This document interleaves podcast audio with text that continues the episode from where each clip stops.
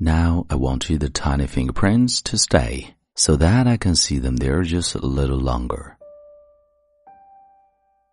嗨，亲爱的朋友，你好，欢迎收听英语美文朗读，我是你的朋友孟非 Phoenix。今天和你分享的美文叫做《Left Behind》，遗留在时光背后的思念。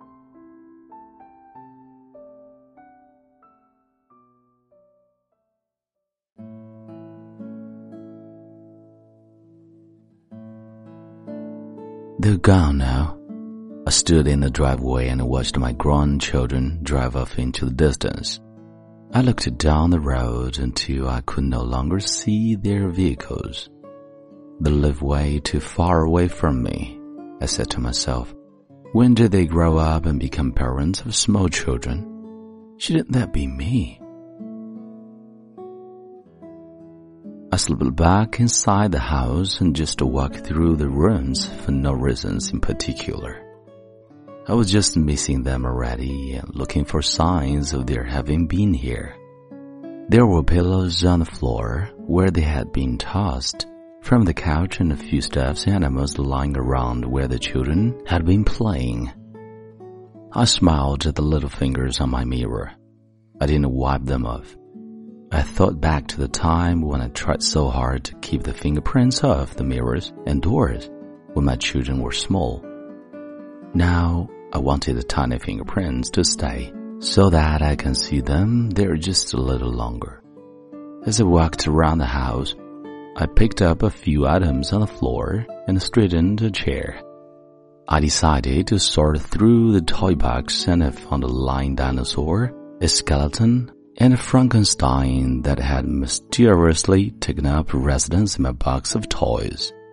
I walked into the kitchen, and there on the back of the sink was a bottle brush that had been left behind. Hmm, even Tess left something behind?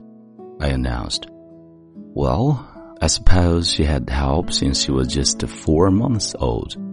I wonder what else has been left behind. I said out loud to no one in particular. My husband heard me and joined the search for things left behind. It seems like every time our family gets together, something is left behind. When I call my children to tell them what they have left behind, I'm usually told, Oh, just bring it when you come. Keep it for me until I come back the next time. Or, Hey, I really need that. Would you mind mailing it to me? Oh, look, here's Tegan's tooth, I said to my husband as I picked up a Ziploc bag with her name engraved on it. Tegan had a loose tooth and had managed to wiggle it out earlier in the day.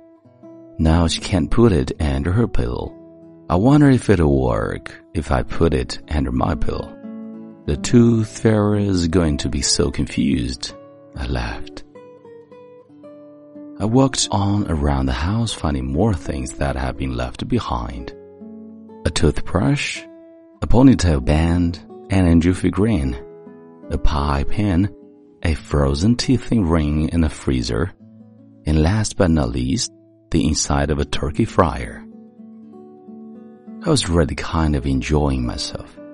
Gave me something to do after they left to take my mind off of missing them.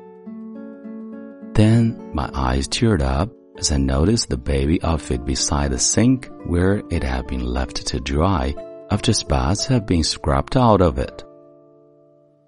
The little outfit, now staying free, reminded me of the trip to the emergency room with Rowan due to a gash on her head that was caused from a flower pot pulled over by her curious little fingers. Hmm. Things left behind. I pondered to myself. It seems there is one thing that is left behind on every occasion. Memories are always left behind. I reasoned. And what a precious thing good memories are to us. I thought how each item left behind reminded me of the person it belonged to in the story surrounding it. The insides of the turkey fryer that was left behind reminded me of the delicious Thanksgiving meal that we all enjoyed. The empty pie pan reminded me of Kitty's delicious pies. The angel figurine reminded me of the white elephant gift exchange game that we play every year. Even the bad memory of Rowan's injury reminded me of how frightened I was at the sound of her cry. It is a bad memory that turned into a good one as if it reminded us of how precious little Rowan is to us. Memories happen even if we aren't aware of it. The stressful and difficult moments often become memories that we'll look back on later with laughter and joy. They're the stories of the future when one day someone will say, remember when, and everyone laughs. Then, of course, there are some memories that need to be left behind. The memories of past hurts, unforgiveness, bitterness, and anger should be left behind forever. These are the things that we should never keep until the next time, mail back, or bring with us to our next visit. Yes, I stood in the driveway and watched my grown children drive off into the distance and I remembered my own parents once doing the same thing. I never knew then that I would one day be the one waving from the driveway and feeling my heart drive off down the road. That's because there is one more thing besides memories left behind, and that is love.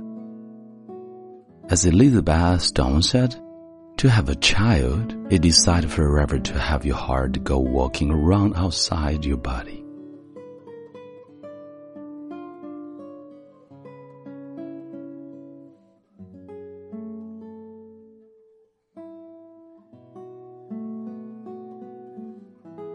你现在收听的是英语美文朗读。如果节目带给了你片刻宁静与温暖，欢迎你分享给更多的朋友。让我们一起发现英语的别样魅力，同时也欢迎你在喜马拉雅 FM 搜索关注“英语美文朗读”，来收听更多暖声英语美文。我是你的朋友孟非 Phoenix，and see you next time。